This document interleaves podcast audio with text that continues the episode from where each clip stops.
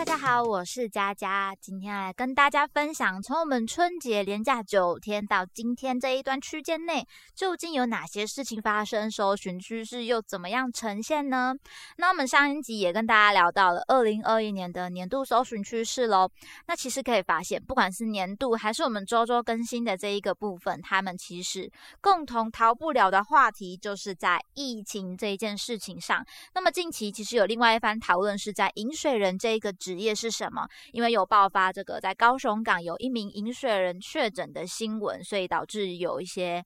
话题呀，或者是担忧就浮现的。那先来介绍一下饮水人是什么样的工作呢？那他们的工作其实，呃，也许大家一开始看到新闻的时候，会先发现他们的薪水是很高的，他们的月薪可以到五十万，甚至是八十万。但是同时，我们看到这么高的薪水，表示他有一个很高的风险存在，因为他们是必须要待在一个港口，所以跟家人是聚少离多。再就是一家一接到任务，就不管是是是日是夜，还是说多么强劲的风雨，都必须出航来引领这一个船只入港。那他们其实出船之后不要登轮，他们都是要爬梯、爬绳梯上去的。所以如果海象不好的时候，可能就会不小心掉进去水里，那这时候就很危险，因为可能会有一些船桨啊，会有吸力等等的。如果被夹到的话，就是感觉非常的。痛苦非常的危险就对了，所以有这么高的危险性的工作，有的人就说：“哎，小心哦，就是这样的话，可能赚得到钱，但有没有命花却是未知数。”所以这些人呢，真的是非常辛苦的一群人啊，有一点从这句话可以看到他们这个。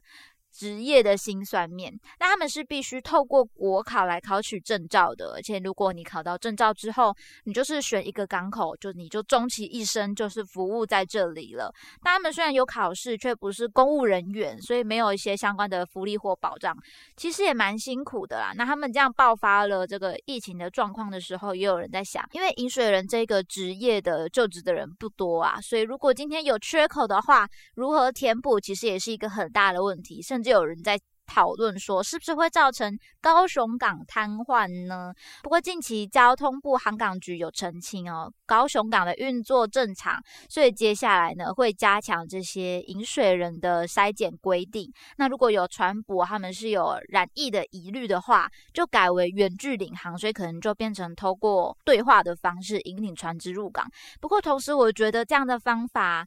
是不是也让饮水人的压力更高了？因为如果今天船只进港，不太顺利的话，他们身上船上的那些货物啊，不管是经济上还是人身安全上，对饮水人来讲会觉得哇，自己的责任是不是这个任务又更加的困难重重了？所以引起的这个话题，大家也可以继续关注一下我们疫情的发展喽。那么接下来第二个话题呢，就可以看到在冬奥，冬奥在二月四日的时候举办了开幕式。不过我现在要跟大家分享讨论的事情，并不是在。冬奥的这个运动赛事的内容上，而是他们的 开幕式这件事情，因为有一个话题跟中韩有关系，就是有一个女生她穿着韩服传递五星旗的画面，引发了许多韩国民众的不满。其实我觉得现在的人谈到国家这件事情，应该都蛮敏感的，包括我们自己台湾也是这样。那这样子的状态呢，就造成了一些中韩两方的一个。论战啊，觉得说，哎，为什么会在这种时候出现韩服？这是什么意思？那韩国现任经济道知识啊等等的一些掌权者，知道这件事情时候，有发文要求中国不应觊觎韩国文化。其实我觉得韩国他们确实也是一个。民族性很强大的一个国家，所以这样的事情确实造成了一点争议啊。不过我们反观台湾，最近是不是也有类似的新闻呢？就是萧敬腾，我想大家一定都。都一定知道有这一个新闻啦，反正他有参加春晚呐，然后他还说要知道根在哪，也是引发了台湾很多人的不满。我很好奇，我们的听众有没有是萧敬腾粉丝的？你们对于萧敬腾进来的一些发言的状态，又是怎么样的去想他讲的这些话呢？其实有一点点。见仁见智啊，那我其实是觉得说，当然他有他自己的立场，或者是他经纪公司的要求啊，或者是经济上的需求做了这样的事情啊。不过喜欢的人就会继续喜欢他，如果你不喜欢的话，也许我们就是断了这个追踪，但是就没关系，大家各有发展。OK，我们稍微分享一下这个事件啊。如果大家有什么想法想要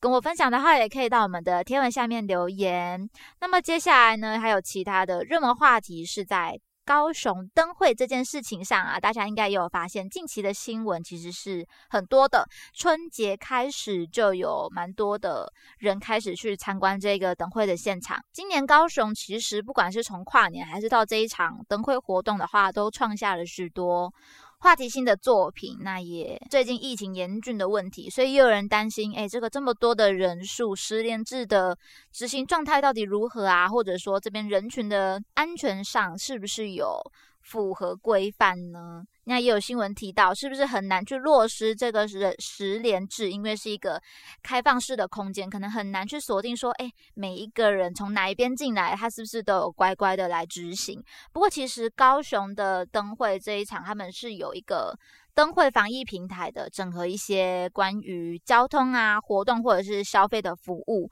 然后推出个人的专属灯会嘛，所以如果你要你今天要去看高雄的灯会的话，建议大家可以先上他们的台湾灯会防疫网站去登入，然后拿到自己的灯会码。那如果要今天要进去参观灯会的话，就是把你的灯会码秀出来。那同时你也可以透过这个平台去购买，像他们有推出什么。五行码优惠码，然后有些店家优惠可以去结合使用啊，包含像一些，还有你活动可以透过这个平台去预约，其实是蛮方便的。我自己也有去注册登录，所以咯，大家虽然说我们这个人群确实会比较多，那就要靠大家就是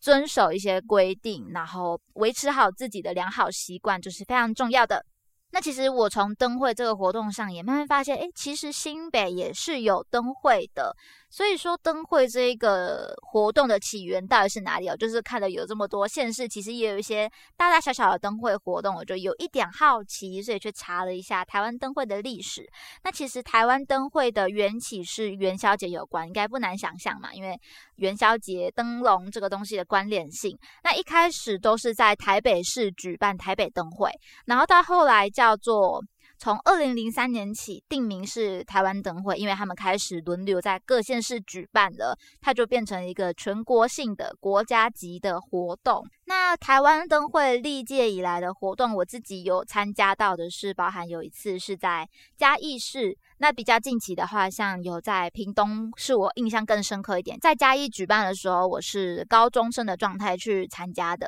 然后在屏东举办的时候呢，我是一名大学生去参加。那时候是在大鹏湾，真的人很多。不过接驳这件事情上，我觉得他们是做的蛮恰当的。那今年高雄还没有去看，不过其实我蛮期待的，因为我最近也有看，收到许多一些嗯社团上的讯息也好啊，或者是政府发的新闻也好，因为这一次的双主场。活动两边都有蛮盛大的一些特色在推行啊，还有一些无人机的展演呐，或者是一些艺文展演活动，其实都蛮吸睛的。所以我觉得就是透过刚刚讲那个台湾灯会防疫平台上面，可以去预约跟了解他们的日程表。那我有在我们 JJ News 的粉砖上面去分享了这个台湾灯会的展演日程表，大家如果有兴趣的话，可以去看一下。然后。也许就整理一下自己有哪一些活动是特别有兴趣的呢？那就可以锁定在那一个日期的时候去看一下啦。接着锁定到，应该大家在春节期间都有发，就是有听到一个话题，就是在我们的鸡蛋，台湾爆发了缺鸡蛋的危机吗？那究竟为什么台湾会缺鸡蛋啊？有很多人在猜测，有人说是气候的问题啊，又有人说是呃有动物疫情的问题，就是一些。激情疾病类似这一种，那他们就造成了一些可能鸡只的淘汰啊，变得数量不足之后，就有一点缺蛋了。那佳佳自己统整的一些资讯下来，我自己觉得，我认为合理的说法是从三级警戒，就是我们前一阵子可能大家。比较没办法出门呐，或者是消费量比较低迷的时候，造成可能有一些鸡蛋的销量就不是很好。然后如果又有一些禽流感的发生的话，那淘汰母鸡的那个数量可能就会比较大。成本吧，算是这些鸡农他们要减少一些自己的成本，然后去汰换自己的母鸡，加上饲料的成本也很高，所以淘汰蛋鸡就变成是一个必须要去执行的减低成本的做法。那结果到现在突然就到了春节，大家又开始消费力又开始提升呐，需求量又增加之后，就会造成这个供不应求的状态。那目前政府的说法是要。如果未来还持续有供应量不足的情况下，就会采取进口的方式。那我们其实可以继续观望啊。不过最近真的有点难买到鸡蛋，而且佳佳是超级喜欢吃鸡蛋的人呢。我觉得不管是可能有时候早餐啊，汉堡就要夹个蛋啊，吐司要夹个蛋啊，泡面加个蛋啊等等的，鸡蛋就是一个非常。平民非常好吃、非常简单料理的的东西，又很具营养，所以希望不要再缺蛋了，因为我好想赶快买到鸡蛋。OK，那么接下来我们讨论了许多的社会上的话题了啦，那近期也是大家有在搜寻的一些趋势事件。那接下来呢，我们就看一下在一些媒体上的社群上面的话题喽。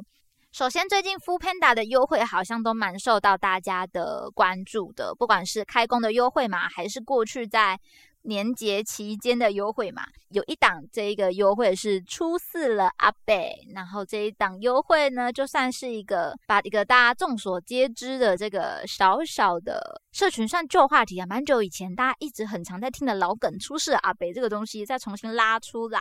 作为他们的优惠码活动，然后甚至调出了台北市长柯文哲来回应说阿贝真的没有事，不要再 Q 我喽，这个其实还蛮有趣的。那这个从二零一九年。开始引发的这个“出事阿北”这句话，到现在还是算热议，其实也是蛮有趣的，是一个我们社群上的小小事件。OK，那我们接下来看到的是《鬼灭之刃》油锅篇，不知道大家有没有跟上这个更新呢？那我其实我自己也有看，其实我是觉得，因为看这个。我觉得算看《鬼灭之刃》，就是有时候是一种舒压，因为你看他们那个动画真的做的非常用心。不过缺点就是它每个礼拜一集一集的 慢慢在更新这样子。那也可以，大家在看这一集的时候就会看到像。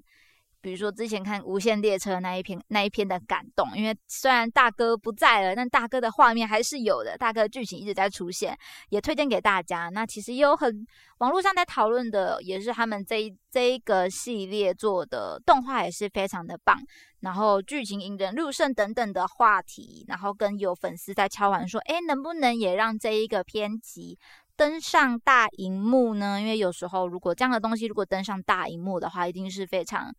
震撼人心，就是视觉响艳这样子，所以也引起了一番讨论啊。就是我们这个《鬼灭之刃》的这一把火，到现在还是持续的在燃烧。那么接下来呢，我们看到台湾的剧，台湾八点档的部分，不知道大家现在还有没有在看台湾八点档呢？那这个有登上话题的，就是我们的《黄金岁月》。OK，那我其实。嗯，大概从高中开始吧。小时候的还会跟家人一起看八点档，但大概从高中搬出家里之后，就嗯没什么再关注八点档，然后觉得台湾的八点档真的是，嗯，剧情上 越走越浮夸，有很多奇奇怪怪的梗。也会跑出来，有时候就意外了，也成为热门的话题。那总而言之，《黄金岁月》这一档八点档，近期也是他们在春节期间的时候收视率有蛮高的提升。其实也不难想象，因为这一次春节大概大家也有蛮多的时间是待在家里的吧，所以看电视的时间增加了，就可能会去收看一些我们台湾八点档啊，或者是春节节目，像《民视第一发发发》也有登上搜寻排行榜哦。所以这个部分也算是媒体上的一个小趋势，也分享给大家。大家可以告诉我，诶，这几个剧集或者是媒体话题，这个初四阿北，你们有没有什么印象？有没有什么想要分享的事情呢？欢迎大家可以到我们的脸书或者 IG 贴文下面来留言，告诉佳佳你的想法吧。那么本周的 JJ Song News 就分享到这边。如果喜欢我们的节目，就订阅我们，或在 Apple Podcast 上面留下五星评价吧。JJ Song News 系列跟大家一起思考与迈进，期待您下次继续收听。我是佳佳，大家拜拜。